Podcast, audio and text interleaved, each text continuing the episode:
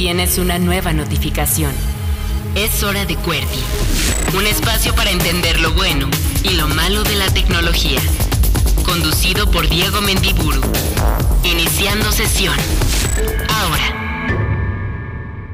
Esto es QWERTY, el programa de tecnología de Reactor 105. Yo soy Diego Mendiburu. Bienvenidas sean todas a esta hora de noticias, información, entrevistas, todo lo relacionado con el mundo de la tecnología, el Internet, la libertad de expresión. Un poco también de eso vamos a estar hablando mucho el, día de hoy y cómo la innovación está transformando nuestras vidas. Yo soy Diego Mendiburu. Recuerden que en Twitter me encuentran como arroba échame un tweet y quédense porque vamos a estar hablando en un ratito más con una persona sobre una ley que se está impulsando para regular a los influencers, a las personas que utilizan redes sociales para difundir productos y servicios. Como saben ustedes, ha habido muchas polémicas porque partidos políticos y otras marcas han utilizado a estas personas para difundir sus mensajes, a veces violando la ley, y de eso es la polémica de la que vamos a estar hablando el día de hoy, porque esto ya comenzó. Acceso directo. Las noticias del mundo digital. Tremendo escándalo de espionaje internacional. Se confirma lo que ya sabíamos que aquí en México, pero también en muchísimos países, se utilizó el software Pegasus de la empresa israelí NSO Group para espiar no solo a supuestos criminales, a supuestos miembros de organizaciones del crimen organizado, sino y quizás principalmente a personas involucradas en temas de periodismo, activismo, defensa de los derechos humanos, ciudadanos, comunes y corrientes, incluidos opositores al gobierno de Enrique Peña Nieto, pero también se tienen registrado que este software se compró y se utilizó desde el sexenio de Felipe Calderón, una investigación internacional, lo que está revelando ahora, ya sabíamos que Carmen Aristegui, Carlos Loret de Mola, otros personajes, Alejandro Calvillo de la Organización del Poder del Consumidor, personajes ya habían dado a conocer y ya se habían enterado por el trabajo de organizaciones locales aquí en México y del Citizen Lab de Canadá, ya habían dado a conocer pues que habían sido víctimas de espionaje con esta pieza de software, pero lo que sabemos ahora,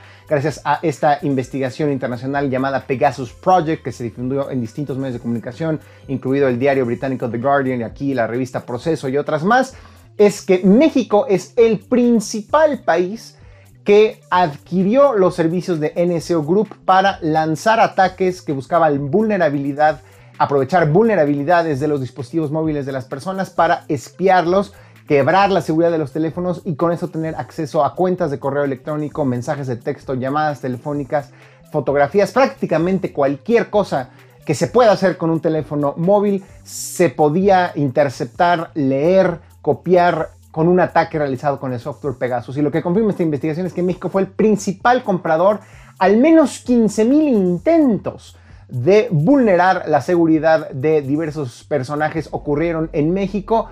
Y lo más grave aún es que ahora tenemos la certeza de que inclusive personas dedicadas al oficio del periodismo que fueron atacadas con esta pieza de software fueron agredidas físicamente y en particular un periodista mexicano falleció. No sabemos con certeza efectivamente si fue derivado de la información que se pudo haber interceptado, pero hay un periodista que fue atacado con este software Pegasus y que luego fue atacado y asesinado. El nombre de este periodista era Cecilia Pineda Brito en Guerrero y se sabe ahora que forma parte de la lista en donde inclusive llegaron a estar personas muy cercanas al actual presidente Andrés Manuel López Obrador, su esposa, su médico, personajes involucrados en su equipo de comunicación y de relación con prensa, también fueron espiados eh, usando esta tecnología. Y recordemos que aquí lo más importante es que esta información nos permite entender cómo estas herramientas de espionaje han sido utilizadas por diversos gobiernos, siempre justificándolas con este tema de combate al crimen organizado, pero que aún el día de hoy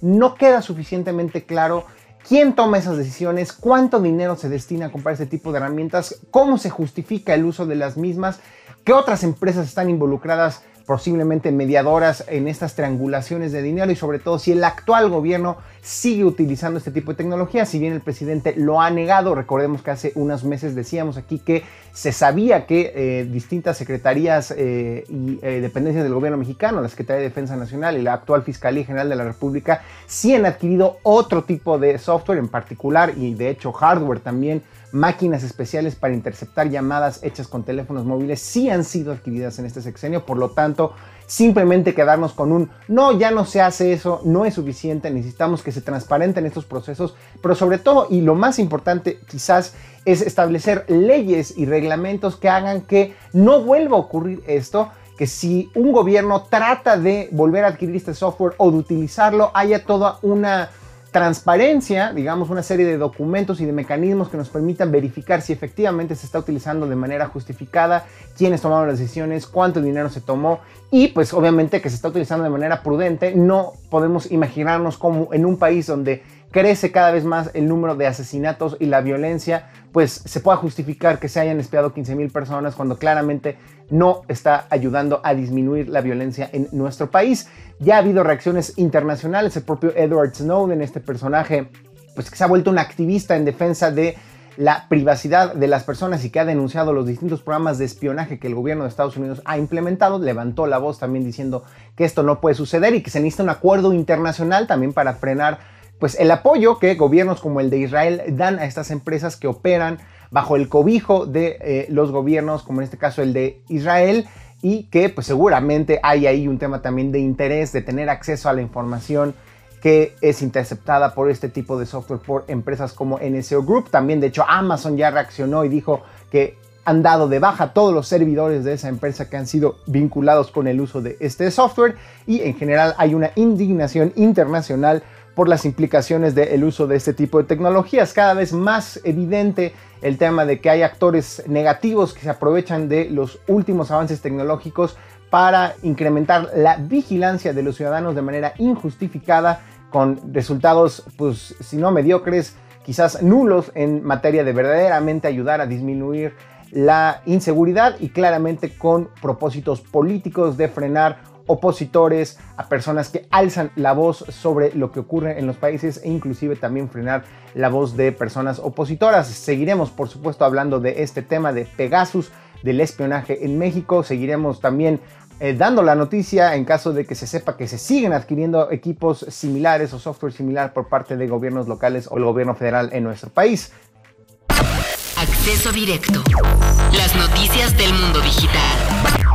Oigan, esta noticia está muy interesante. ¿Ustedes pagan por usar Wikipedia? Pues seguramente la respuesta es que no. Casi casi que Wikipedia se ha vuelto el propio concepto de meterse a la enciclopedia gratuita de Wikipedia se ha vuelto sinónimo de acceso libre y sin restricciones. Bueno, eso podría cambiar, pero que no panda el cúnico, podría cambiar específicamente para las grandes empresas de tecnología como Amazon y Google y Apple, que se aprovechan de estos contenidos gratuitos y que los ofrecen obviamente en sus resultados de búsqueda, pero también al momento de brindarnos información con sus asistentes personales como Siri, eh, el asistente de Google o Alexa. ¿A qué nos referimos? Pues que la gente de Wikipedia dijo vamos a lanzar Wikipedia Enterprise una nueva suscripción para entidades corporativas, para empresas que quieran jalar la información de los artículos de Wikipedia, explotarla para con eso enriquecer la experiencia de sus propios productos o servicios. ¿Esto qué implica? ¿Que a nosotros nos va a costar Wikipedia? No. Lo que implica es que Google, Amazon, Facebook y otras tantas van a tener que apechugar si quieren tener acceso a información de mayor calidad. Lo que dice la gente de Wikimedia es no nada más es cobrarles por cobrarles, es abrirles la llave ofrecerles una manera de conectarse más directa, más confiable y más actualizada a la información que está en Wikipedia. Es decir, que si hay un cambio en algún artículo, eh, esas modificaciones se reflejen inmediatamente en los servicios de estas otras empresas. Si hay algún tema con un problema con un artículo, inclusive puedan recibir atención técnica digamos, soporte técnico personalizado inmediato, atención al cliente, algo que nunca nos imaginamos que Wikipedia podría tener. Entonces es muy interesante este cambio. Efectivamente estamos viendo una transición en donde asumíamos que todo en la Internet era gratuito y de repente nos estamos dando cuenta que si queremos mantener el nivel de calidad de ciertos servicios es fundamental que tengan nuevos canales de monetización. Wikipedia no se queda atrás y le va a pasar la chequera a las grandes empresas de tecnología con su nuevo servicio de Wikimedia Enterprise. Acceso directo. Las noticias del mundo digital. Oye, ya que estamos hablando de estos temas de seguridad y eh, las semanas pasadas estábamos hablando mucho del famoso padrón de usuarios de telefonía móvil y uno de los argumentos fundamentales de los grupos que se oponen a esta medida es que crear una nueva base de datos gigantesca con información y datos personales de los ciudadanos de México nuestra edad, fecha de nacimiento, dirección, obviamente número telefónico, no implica más que un nuevo riesgo de que sucedan filtraciones, de que no se salvaguarde esa base de datos y que al rato tengamos un dolor de cabeza. Y qué mayor prueba de ello es que otra vez hay una posible filtración del el padrón electoral del Instituto Nacional Electoral con datos de potencialmente 91 millones de mexicanos. El Instituto Nacional Electoral ya dijo efectivamente anda en internet circulando una base de datos que contiene los datos del padrón, pero podría tratarse no necesariamente de una filtración que se haya dado en estos días o de una vulneración de seguridad que se haya dado en estos últimos meses, sino algo que podría tratarse de una filtración que ya había ocurrido en el año 2018. Como sea, este es un buen ejemplo para darnos cuenta que sí Existen pocas instituciones en México, el INE es una de ellas, probablemente la Secretaría de Hacienda sea otra, por supuesto que la Secretaría de Gobernación y todo el Instituto Nacional de Inmigración y todas aquellas entidades relacionadas con la emisión de pasaportes son de las pocas que tienen la capacidad de crear estas bases de datos gigantescas y no pueden muchas veces garantizar que no se van a filtrar, ¿para qué queremos que haya otra entidad sacando y elaborando otra base que se podría estar filtrando? Y luego porque efectivamente se incrementan las extorsiones telefónicas, los secuestros y este tipo de situaciones, la suplantación de identidad, por supuesto, que se dan con los datos cuando son filtrados eh, sin autorización de los ciudadanos. Es que una mala noticia más que nos hace volver a pensar qué tanto estamos discutiendo seriamente en este país el tema de la privacidad, la ciberseguridad y la protección de los datos personales. Acceso directo. Las noticias del mundo digital. Oigan, y entre China y Estados Unidos la cosa se está poniendo aún más tensa. Pensábamos que con la salida de Donald Trump se iban a relajar las cosas, pero al contrario, Joe Biden está con el ojo bien puesto, la mira puesta en el actuar de China respecto a temas de ciberseguridad y queda claro que Estados Unidos ve a China como un enemigo claro en una nueva especie de ciberguerra fría que ya está cobrando sus primeros, digamos, no víctimas porque son infractores, sino más bien ya está encontrando sus primeros culpables. ¿A qué nos referimos? A que la administración del presidente Joe Biden está culpando directamente al gobierno chino de haber patrocinado, de haber reclutado a cibercriminales para realizar un ataque aprovechando vulnerabilidades en los servidores de correo Microsoft Exchange de esta compañía que está por supuesto detrás de Windows.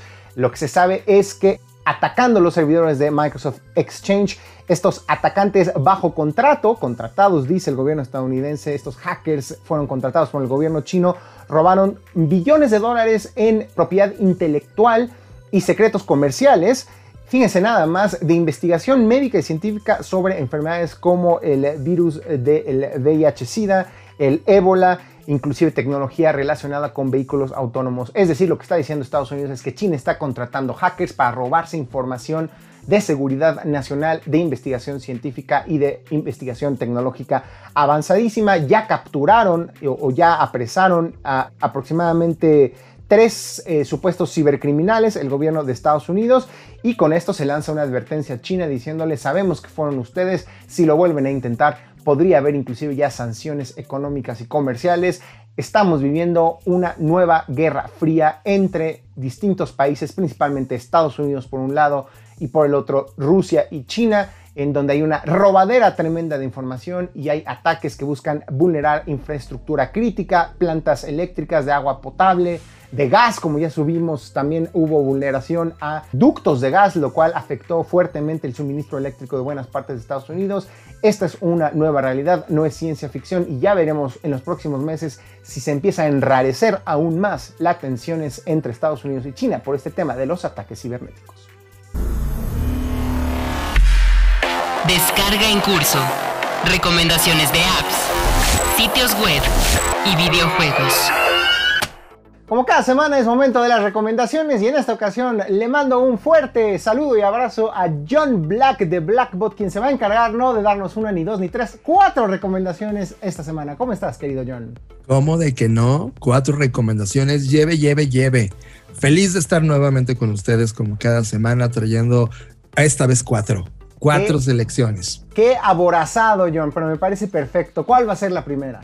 Pues la primera, vamos a lograr el sueño de muchas personas de triunfar en Hollywood y ver su nombre puesto en esta gran marquesina con el nombre de Hollywood en una de las montañas más famosas de la industria.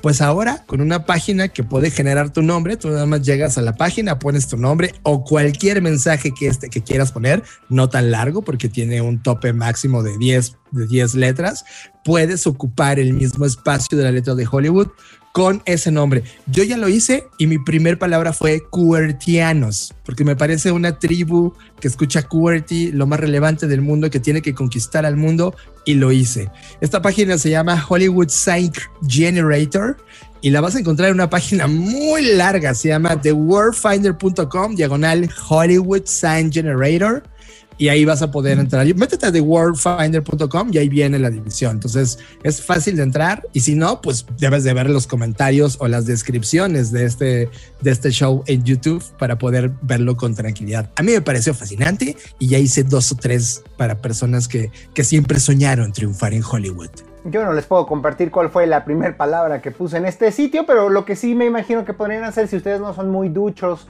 muy avesados en el tema del Photoshop, pues que pongan ahí una palabra chistosa y luego mandan a imprimir la imagen, la cuelgan en su recámara y no habrá quien les crea que ustedes efectivamente alguna vez tuvieron su nombre o una palabra ahí en la ciudad de Los Ángeles donde suele estar el letrero famosísimo de Hollywood. Pero bueno, querido John, ¿cuál es la segunda recomendación del día? Antes de pasar a la segunda, yo ah. creo que deberías de poner tu arroba, tu nombre. Yo creo que ahora ha cambiado ya la forma en que nos comunicamos y es arroba tu nombre de redes sociales. Como arroba seguro? un tweet. Exacto, exacto. Creo que creo que imagínate que ahora, ahora ocupen ese mismo letrero para poner el arroba Hollywood de Twitter o de Instagram o de donde esté TikTok, lo que sea. Podría ser un cambio cultural interesante, ¿eh? No lo había pensado. Muy bien, querido John. Ahora sí, dinos, ¿cuál es la segunda recomendación del día? Segunda recomendación es con música. Recuerden que la música nos vibra y esta vez para todos los que tenemos Spotify, que sé que tú lo tienes, todos los tenemos. Ahora hay una página que se llama colorify.live o live, perdón, colorify.live. Y lo que hace Colorify es que te pide que enlaces tu cuenta de Spotify y lo que va a hacer es ponerte de qué color está sonando tu música. En serio. Si eres metalero, estás pensando que te van a salir como colores negros y grises y oscuros. Si eres pop, te van a salir colores rosas y amarillos, color pastel. Esto lo que hace es escuchar tu playlist, entender tu playlist y luego te da un canvas de colores de cómo lucen los colores que escuchas. Y una vez que logra entender al algoritmo estos colores, lo que entiende es entender los colores que hay dentro de Spotify y te recomienda música con base en esos colores. Es una nueva forma de que te recomienden música no solo por el track beat o por el algoritmo mismo de Spotify, sino ahora a través de esta hipótesis de colores. Me pareció súper interesante y una, una, nueva forma de abordar recomendaciones algorítmicas a través del color. También está interesante como entender cómo este sistema eh, asigna esos colores, ¿no? O sea, ¿por, por, qué, ¿por, qué, el metal tendría que ser negro? Bueno, a lo mejor es un poco obvio, pero ¿qué? Juan Gabriel sería de qué color? Este, morado. azul, azul, azul, azul pastel. Este, los Beatles son rojos. Este, Interesante. Belinda es blanco. ¿Cómo? ¿Cómo asigna los colores? Esa es una gran pregunta, pero por lo pronto, una manera de, de, de responder nos, eh, cómo puede funcionar esta plataforma, pues es metiéndonos y viendo qué resultado nos da acorde a nuestros gustos. Les voy a compartir la mía. Ahora, no, hay ningún problema de, de, seguridad. De hecho, una vez que enlazas tu cuenta de Spotify, esto se desactiva 30 minutos después de que ya hiciste este juego de colores. O sea, no dura para siempre, así que si tienes miedo de enlazarla, no pasa nada. 30 minutos después, el, derecho o como el permiso que Spotify le da a la web se revoca en automático. Pero a mí me pareció interesante y voy a investigar más cómo funciona el algoritmo. Apenas lo acabamos de descubrir. Sé que te recomienda a, por medio de colores que tú ya escuchas y te da música que no habías escuchado por medio de esos colores, pero sí me parece bien el entender cómo, cómo funcionan esos colores. ¿Tú cómo saliste entonces? ¿Qué colores? Con rojos y amarillos. Mm. Ah. Rojos y amarillos. ah, bueno. Muy bien, querido John. Tan divertido este experimento, pero es momento ya de pasar entonces a la tercera recomendación del día. Ok, todo el mundo soñamos ser Iron Man y tener un Jarvis en inteligencia artificial que le habláramos y hiciera nuestros mandatos. Pues si trabajas en el mundo creativo, esto probablemente va a sonar interesante para ti. Hay una plataforma que se llama Jarvis, es una inteligencia artificial que puedes visitar en mm. conversion.ai que ahora se ha especializado en redactar contenido creativo y publicitario. Muchas personas, por ejemplo, que están haciendo Google AdWords o Facebook AdWords o escribiendo un, texto para llamar la atención de ciertas personas y no tienen ni idea de qué escribir o cómo escribirlo, tú le pides a esta inteligencia artificial bajo ciertos parámetros que introduzca o genere contenido para ti. Prácticamente está en todos los idiomas comerciales, desde búlgaro hasta este, español, polaco, portugués, inglés. Y lo que hace es escribir, es como un blog creativo basado en inteligencia artificial que tú le dices, a ver, dame un texto para vender un curso por internet y te pone ¿De qué se trata? Ah, pues es de marketing. Perfecto. ¿Para dónde es? Es para un Google AdWords. Ok, y te genera el texto. Tú nada más les, das cierto indicador y la inteligencia artificial actúa analizando, uno, el tipo de contenido que quieres hacer, dos, el tipo de persona a la que va dirigido y tres, la plataforma en la cual lo vas a publicar. Obvio, tiene costo. Hay una versión gratuita de prueba, pero por ejemplo, si quieres generar varios contenidos, te cobra por palabra y cada 20 mil palabras, que es un buen de palabras considerado, te cobra 29 dólares. 20 ah. mil palabras por 29 dólares. Es, es un salto interesante porque en automático todos los copywriters del mundo deberían empezar a temblarle las rodillas porque la inteligencia artificial ya comenzó a generar estos contenidos. Le recuerdo la página conversion.ai para jugar con Jarvis. Tienes a uno de esos copywriters frente a ti, porque básicamente ese es mi trabajo de tiempo completo, el que me da de comer, es estar en una empresa generando justo materiales de marketing, entre ellos correos electrónicos para vender la plataforma de la empresa en donde trabajo y pues sí, básicamente cuando mi jefasa se dé cuenta de que existe esto, voy a hacer todo lo posible para que este audio, el podcast y los videos de este capítulo de QWERTY no le llegue porque me voy a quedar sin chamba. No, mi Diego Mendiburo, igual lo, lo conviertes en tu aliado. Imagínate el poder de Jarvis contigo, ¿no? Oye, está bueno eso. Te, imagínate, yo lo pago y, empiezo a producir todos los textos que yo hacía y se los empiezo a mandar a mi jefa como si fueran míos y yo recibo mi chequezote a final de mes. Y te conviertes en un curador. Ahora, recuerda que esta inteligencia artificial no solo está al azar. El, el motor real de la inteligencia artificial es el GP3, que es desarrollado por OpenAI, que, que tú sabes que es uno de, las, de los proyectos más duraderos, más abiertos y que mayor evolución tiene en el mundo de la inteligencia artificial, aunque hay serias críticas, sobre todo con este bias que tiene de ciertas posturas raciales que han detectado a lo largo del tiempo. Pero se me hace un ejercicio que puede ser el inicio, no solo del fin de los copywriters, sino de la mejora de una industria que ahora necesita ser más creativa en lo humano, porque la talacha la pueden hacer estas inteligencias artificiales. Fantástica y atemorizante recomendación, querido John, y nos queda una para el día de hoy. Pues mira, tío, que ya cuando tienes un Netflix y todas las cuentas que puedes ver de contenidos en línea, te preguntas qué está buscando y qué está viendo el mundo. He encontrado algo. Y la razón por la cual hablo en español es que encontré una página que se llama TVFi, se escribe T-I-V-I-F-Y, tvfi.es de España. Y lo que hace es que es como un Netflix combinado con un Tivo. ¿Te acuerdas cuando existía Tivo o Taibo? Que podías como grabar ciertos contenidos para luego verlos ya sin comerciales. Ok, es igual, solo que ahora está basado en la tele española yo siempre me había preguntado qué fregados contenidos están viendo allá y descubrí que es gratuita esta plataforma. Es tvfi.es y te da todos los contenidos de la televisión digital abierta de España. Lo puedes ver dentro de la plataforma de manera gratuita. Si te gusta, puedes pagar una mensualidad en euros, que la verdad yo no la he pagado ni la voy a pagar porque ahorita estoy bien nada más explorando esos contenidos. Y lo que te permite es que si tienes algún programa en particular que quieras grabar porque tú estás acá trabajando y quieres llegar a la noche que esté disponible, lo guarda en la El juego de la oca. El juego de la oca que va a volver, tío. Sí, exactamente, esa es la idea. O también hay contenidos que solamente están disponibles para esa área o territorio español, también películas y series que son exclusivos de esa localidad que puedes tener acceso y están disponibles bajo demanda como lo hace hoy Netflix. La verdad es que ya es como este interés de estar husmeando en otros lados para ver más opciones de contenido. TVFi sí sació poco mi, mi, demanda por esos nuevos contenidos y esa televisión que no nos llega hasta acá. Y la verdad es que la plataforma está linda, solo te pide registrar, crear una cuenta, no te pide cuenta bancaria ni nada. La verdad es que la he explorado y me está gustando. Eh, ya se empiezo a hablar como español, tío. Oye, pero esto este, es perfectamente legal, es la pregunta que te quiero hacer. Sí, es perfectamente legal. De hecho, ellos oficialmente son como un, contenido de España, así como se anuncia eh, pues Spotify o Netflix, ellos también lo están haciendo y están haciendo deals con la televisión española y los contenidos como cualquier otra compañía. Y de hecho, eh, es totalmente legal, es totalmente legal, eso sí. Recuerde que aquí rara vez comentamos cosas ilegales. No, yo, yo lo sé, yo lo sé, pero no, quería ser precavido. No, no, no solo por las implicaciones que tuviera que lo difundiéramos. No, no, porque estoy viendo que tienen eh, también otros canales que no son solamente de la televisión abierta española. Entonces, entender un poco si, si es estos eh, servicios que luego quitan cosas porque se meten en broncas o te lo limitan o desaparecen.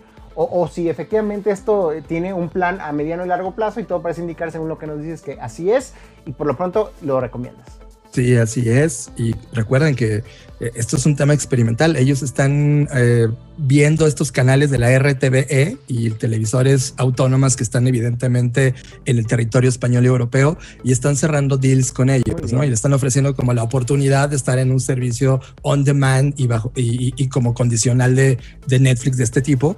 Y pues parece que les está funcionando el experimento. Esperemos que se expandan y que lleguen a otros territorios. Es muy nuevo y la verdad es que yo no lo tenía en el radar y ya, ya llevo unas 3, 4 horitas de consumo de distintas eh, selecciones que ya hice. tvfi.es. ¿Cuál de estas cuatro recomendaciones es la que dices es la mejor y tiene sello garantía de Black? Pues mira, tío, creo que me quedo con Jarvis. Muy bien. Por, porque quiero experimentar a fondo, quiero ver los alcances y sobre todo creo que se va a quedar en mi radar sobre cómo va evolucionando, porque este es un proyecto no nuevo, ya lleva, ya lleva cierto tiempo de evolución y cada vez se está volviendo más sofisticado y no sé, en una de esas nos sorprende y mañana estaba a comenzar a escribir eh, copies para series de televisión. ¿Dónde te podemos seguir escuchando, querido John? Tenemos un podcast donde hablamos de innovación y creatividad llamado Creative Talks. Bienvenidos a todos los que escuchan podcast en su casa o en la plataforma donde suelen escuchar podcast. Abrazo John, donde quiera que te encuentres. Nos vemos en el futuro. Bye comunidad QWERTY. Descarga en curso. Recomendaciones de apps, sitios web y videojuegos. Acceso directo. Las noticias del mundo digital. Tremendo escándalo en California porque las autoridades que vigilan los temas laborales en ese territorio demandaron a la compañía Activision Blizzard, una de las más grandes compañías que publican videojuegos detrás, imagínense, de un juego legendario y gigantesco como World of Warcraft. Los demandaron por un ambiente de constante acoso sexual y violencia contra las mujeres de la compañía. Tan grave está la cosa que inclusive ya se, en esta demanda se narra cómo una mujer se suicidó luego de haber sufrido violaciones tremendas a su privacidad, de que se eh, estuvieran compartiendo fotografías de ellas desnudas entre los empleados de esta empresa, además de que se cuentan muchísimas otras anécdotas terribles de cómo los empleados hombres, jefes en posiciones de liderazgo, acosaban sexual, verbal y físicamente, inclusive con temas de tocamientos indebidos a las mujeres que además les frenaban su crecimiento en la empresa y las amenazaban con permitirles o impedirles, mejor dicho, crecer dentro de la empresa si expresaban su inconformidad con el acoso laboral que estaban viviendo. Una realidad que tristemente ahora identificamos se da en muchísimas empresas de tecnología, pero sobre todo los reflectores están puestos en esta frat culture, le llaman en Estados Unidos, esta cultura de las fraternidades de las universidades y colegios estadounidenses, donde a los hombres se les permite abusar del alcohol, estar en fiestas haciendo todo tipo de acciones indebidas y que muchas veces resulta en un ambiente totalmente violento en contra de las mujeres. Esta cultura de las fraternidades está permeando y permeó durante muchos años en las empresas de tecnología, en particular las de videojuegos, que durante mucho tiempo un estigma que afortunadamente creo que ya se está derribando, pero durante mucho tiempo se vieron como una industria de hombres para hombres. Afortunadamente hay muchos ejemplos de que eso está cambiando. Sin embargo, lo que sucede con Activision Blizzard nos da un ejemplo de que aún permanecen esas prácticas terribles de violencia sexual y laboral en la industria de la tecnología. Esta demanda ya ha provocado la reacción de la empresa negando todo lo ocurrido, diciendo que se está tergiversando y que se están manipulando diversos testimonios pero sin duda alguna es una llamada de atención eh, a todas las empresas de tecnología, en particular las de videojuegos, y a todos nosotros para que nos empecemos a comportar como seres humanos, seamos empáticos y disminuyamos la violencia, sobre todo, más bien erradiquemos la violencia contra las mujeres en los espacios de trabajo. No puede ser que sea el año 2021 y estemos hablando de estas cosas. La próxima vez que seamos testigos de algún tipo de acoso hacia alguna de nuestras compañeras de trabajo, también es nuestra obligación no quedarnos callados y establecer los mecanismos si estamos en posiciones de liderazgo para que este tipo de denuncias terminen en castigos ejemplares y cortemos este ciclo de violencia que se está dando sobre todo en la industria de los videojuegos. Ya veremos también eh, si termina esto siendo una demanda que cueste millones de dólares para tratar de resarcir el daño de las víctimas, pero por lo pronto se agita la industria de los videojuegos con esta demanda de las autoridades laborales de California contra Activision Blizzard. Acceso directo. Del mundo digital. Oigan, esta nota está de interesantísima para cerrar con algo de color y es que está mentido un documentalista en una discusión ética muy interesante que no había sucedido. Resulta que un eh, compadre llamado Morgan Neville hizo un documental sobre un chef que seguramente ustedes habrán escuchado, se llamaba Anthony Bourdain, falleció hace unos años, pero era un personaje muy reconocido especializado en el tema de cocina internacional y de turismo. Se la pasaba hablando justamente de las distintas ofertas culinarias de muchos países del mundo. Hicieron un documental. Lo interesante es que el director decidió utilizar inteligencia artificial para replicar la voz de Anthony Bourdain y que dijera una frase que en vida jamás dijo. Es decir, Anthony Bourdain había escrito una frase, pero nunca la grabó frente a un micrófono. Y este compadre utilizó una computadora de inteligencia artificial para que una voz artificial de Anthony Bourdain dijera la frase y se fuera y se pueda utilizar en su documental. Son seis segundos. Pero creo que estamos en la discusión filosófica y ética más interesante en mucho tiempo sobre cómo estamos transformando la realidad a través del uso de la tecnología y replicando, digamos, si poniéndonos muy filosóficos, el alma, la esencia de una persona haciéndola decir y muy próximamente haciéndola aparecer y hacer cosas que en realidad no hizo o nunca dijo. ¿Cómo ven ustedes? ¿Estarían ustedes cómodos, por ejemplo, con que pues después de muertos anduvieran difundiendo videos o audios de ustedes de cosas que nunca dijeron o que no quisieron expresar. Por supuesto, el documentalista dice, yo le pedí permiso a algunos miembros de su familia, ya dijo la, ex, la, la viuda, no, no es cierto, a mí nunca me preguntaron, yo no lo hubiera autorizado y pues se desvanece cada vez más la frontera entre lo real y lo eh, ficticio con ayuda de la tecnología y la inteligencia artificial. De hecho, coincide esto con el lanzamiento de un nuevo video del famoso cantautor británico Paul McCartney, eh, que es miembro de los Beatles, que se asoció con Beck, este otro famosísimo cantautor, y lanzaron un video en donde el rostro de un joven Paul McCartney se le pone encima al cuerpo de eh, este cantante Beck y empieza a bailar. Es un video un poco extravagante, un poco raro, pero que también nos hace ver cómo se puede manipular la realidad para ahora literal ponerle el rostro de una persona a otra. Y pues bueno, al menos aquí estaba vivo todavía Paul McCartney para decir sí, autorizo esto y me parece una buena idea, pero muy polémico lo que pasó con Anthony Bourdain y su nuevo documental. ¿Ustedes qué opinan al respecto? Estamos rompiendo nuevas barreras entre la tecnología y la ética. Nuevo chat. La entrevista con creadores de tecnología. Como cada semana es momento de la entrevista en esto que es QWERTY, el programa de tecnología de Reactor 105. Yo soy Diego Mendiburu y me da muchísimo gusto darle la bienvenida otra vez acá con nosotros a Fiorentina García Miramón, quien es cofundadora de TechCheck, una organización eh, que busca defender los derechos de los consumidores, sobre todo en línea y quienes están promoviendo la existencia que se legisle una llamada ley influencer. ¿De qué va este tema? ¿Por qué querríamos regular el trabajo de los famosos influencers en México? Fior, muchas gracias por acompañarnos una vez más aquí en Cuerti. No, gracias a ti, Diego, por invitarnos otra vez. Eh, la verdad estoy muy feliz de regresar y espero que a tu audiencia le guste el tema que vamos a platicar hoy, que ha estado como en muchas espacios ahí discutibles.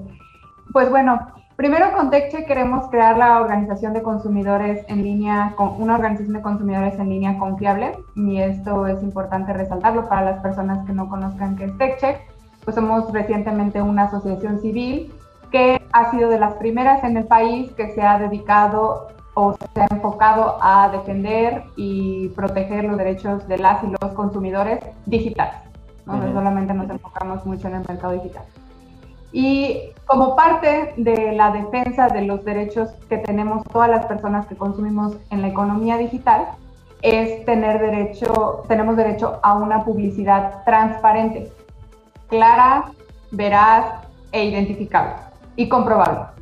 Entonces, cuando tú te pones a ver las redes sociales, empiezas a ver pues todo el contenido que, que, se mueve ahí en las redes sociales, principalmente en Instagram, que es donde nos hemos enfocado en los últimos meses, pues tú te das cuenta que este derecho, pues todo el mundo se lo pasa por el arco del triunfo, ¿no?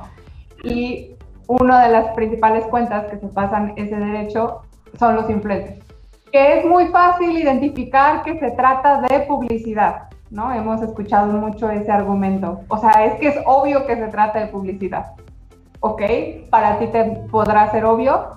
Eh, no sabemos si para un niño de 15 años que admira a ese influencer porque le presenta su vida todos los días y le explica lo chido que es eh, vivir en Cancún, no sé, pueda ser fácil identificar que se trata de publicidad, ¿no? Y haciendo a un lado esto, es necesario regularla porque debe de quedar muy claro que no es responsabilidad de las y los consumidores identificar que se trata de publicidad. La responsabilidad de transparentar la publicidad recae en las empresas de marketing, o sea, quienes contratan a los influencers, en las marcas y en los influencers. No es nuestra responsabilidad como consumidores ahora sí que proteger nuestro propio derecho y por esto es importante regular la publicidad a través de influencers. A ver, ¿qué te parece, Fior, si también tratamos de hacer un contraste entre los viejos tiempos y la nueva realidad de las redes sociales y del trabajo de los llamados influencers, ¿no? Antes, antes, cuando la gente escuchaba radio y televisión, pues había de dos sopas. Tenías muy claramente los cortes comerciales y era que se interrumpía la novela o se interrumpía el noticiero y escuchabas mensajes publicitarios evidentes, ¿no? Pero también ya existía algo que eran las, en mi época se llamaban las menciones, ¿no? Y era cuando el conductor o la conductora del espacio, a veces de noticieros, aprovechaba para decir, por cierto, señor, señora, le invitamos a probar el nuevo refresco, el nuevo detergente, ¿no? Y el tema es que supongo que esas menciones estaban reguladas por, supongo que la ley de radio y televisión o algún tipo de reglamento que pues hacía forzoso que las televisoras eh, evidenciaran que eso se trataba de un anuncio y que de alguna manera se transparentaba que hay una relación comercial entre una marca, una empresa y el medio de comunicación o el espacio informativo o el programa de televisión. Es así. ¿Y qué sucede cuando pues de repente ahora pues ya muy pocos ven radio, eh, ven televisión, ya pocos escuchan radio? Más bien estamos todo el día metidos en redes sociales, en YouTube, en Instagram o en Twitter. Fíjate que acabas de dar, o sea, creo que hay un ejemplo muy claro de cómo ha avanzado todo esto, ¿no? Y entonces que para recordarnos que antes así funcionaba, ¿no? En, los medios tradicionales, en la televisión, en el radio. Claramente cuando veíamos un comercial, ahí decía eh, las leyendas, por ejemplo, si se trataban de productos de salud, ¿no? Evite el exceso y, y toda esta normatividad que acompañaba a la publicidad. Esto ya no lo vemos en las redes sociales. ¿Y por qué? Porque no existe una regulación ahorita como tal. Y entonces todas estas cuentas de influencers te están recomendando algo, mm. pero realmente no te están diciendo, ¿sabes qué?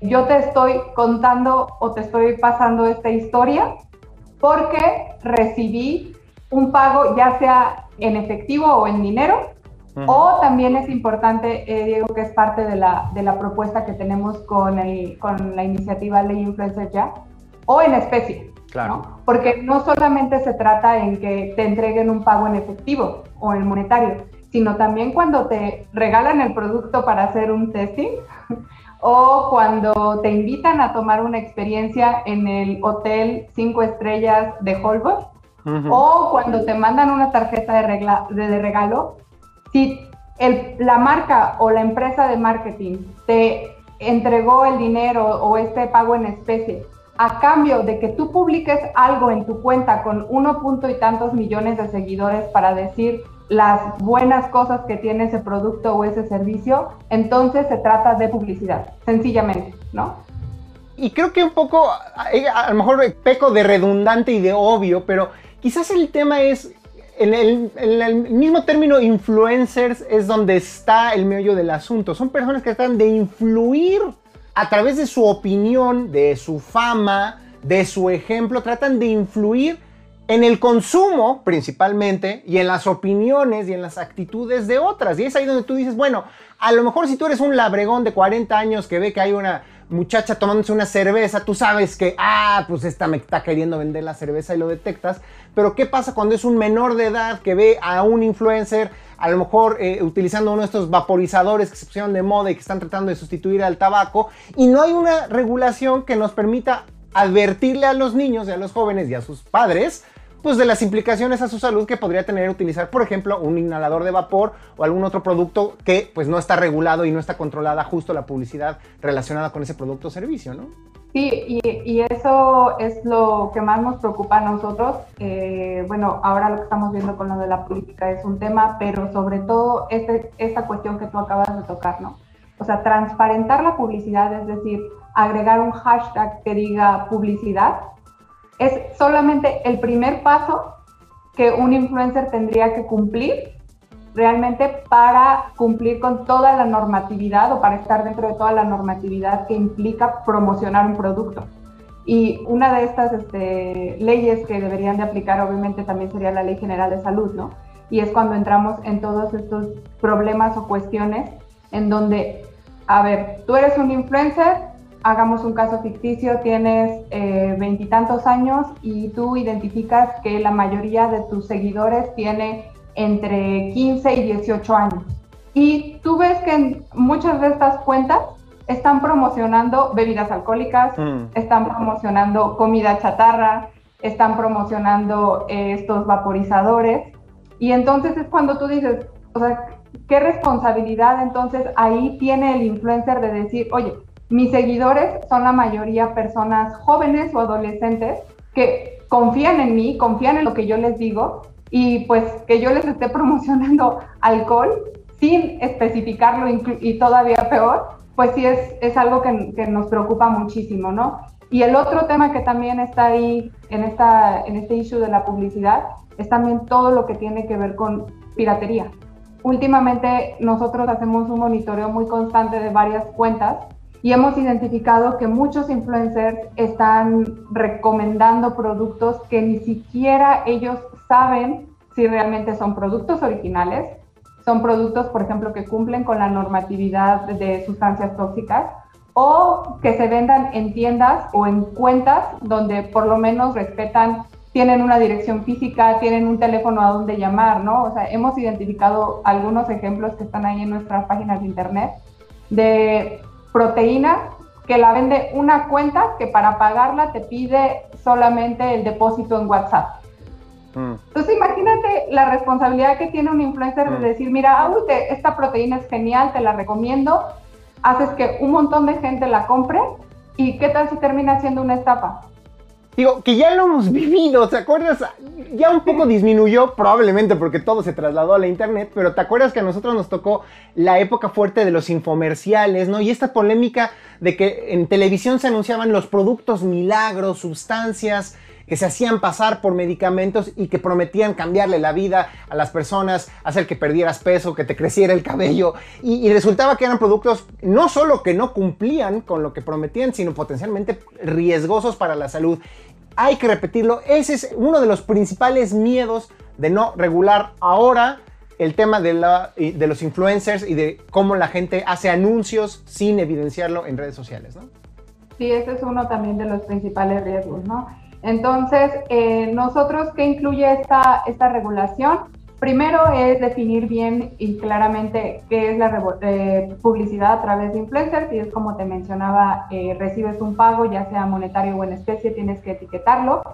te pregunto, sin importar cuántos followers tengo, ¿qué me hace a mí un influencer o a partir de qué momento me estaría aplicando esta iniciativa de regulación que ustedes están proponiendo?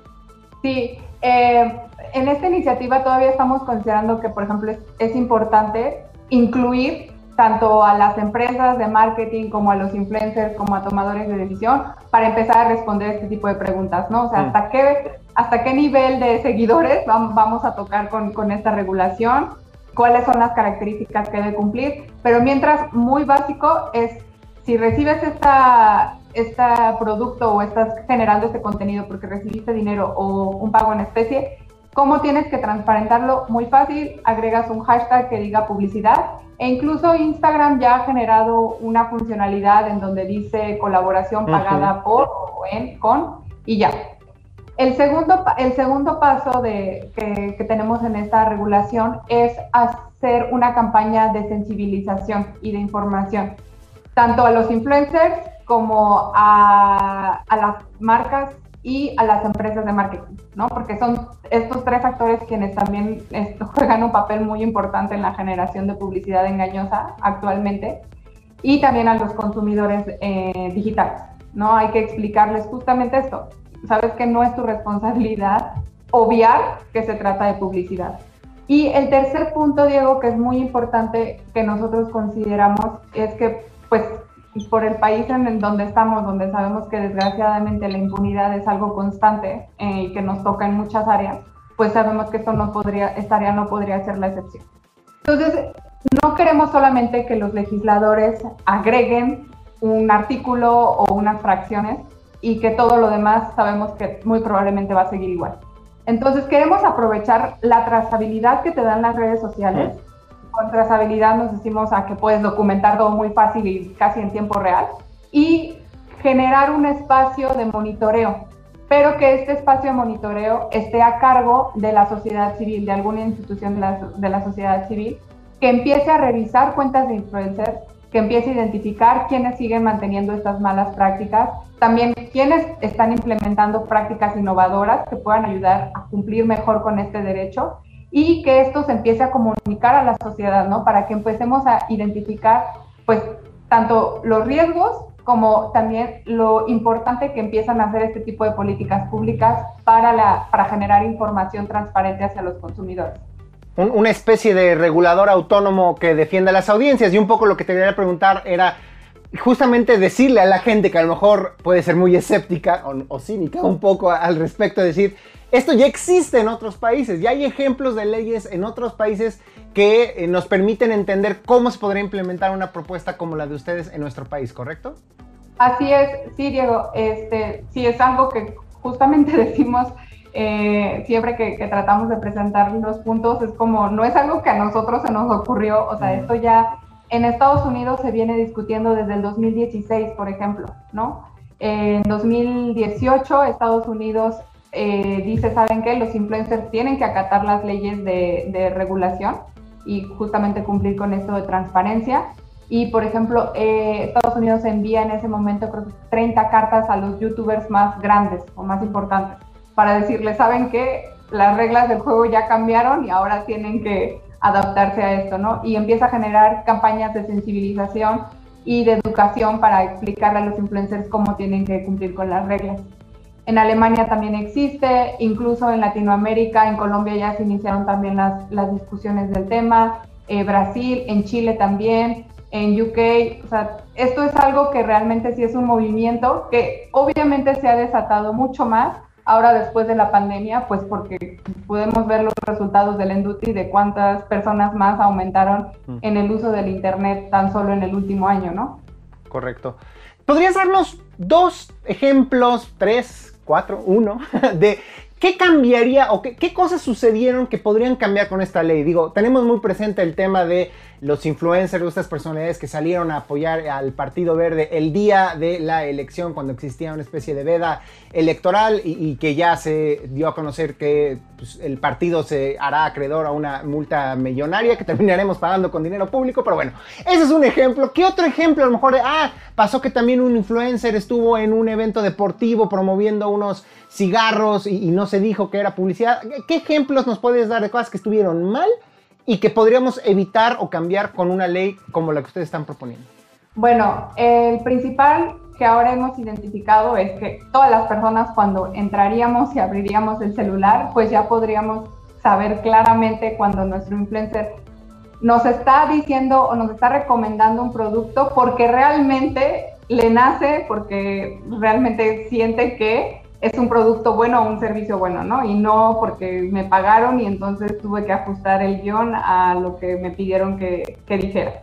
¿Qué otro de los ejemplos? Ahora con lo del Partido Verde, por ejemplo, asumiendo que hubiera sido fuera de la veda electoral, también debió haberse transparentado, ¿no? En donde no hubiera salido como un, eh, un discurso tan articulado por todos, ni se hubiera visto así, o sea, se hubiera identificado que además un poco eso es, lo que cala, ¿no? ¿Estamos de acuerdo, Fior? Nos estaban engañando. ¿O a quién quieren engañar al salir a decir vote por el Partido Verde? Sabemos que detrás hay dinero. Sí, sí, sí, sí. O sea, en, eso estoy totalmente de acuerdo y, y, creo que, como decimos cuando hemos presentado también esta iniciativa, o sea, si realmente queremos que esto cambie, yo entiendo completamente este enojo de querer quitar el registro porque no es la primera vez, pero con TechCheck vemos que un cambio mucho más profundo y estructural sería aplicar o crear esta regulación, ¿no? Mm. Porque ya no solamente sería por, por, un tema electoral, sino por un tema que nos afecta a todos, no solamente cada vez que hay elecciones, sino constantemente que abrimos nuestras redes sociales.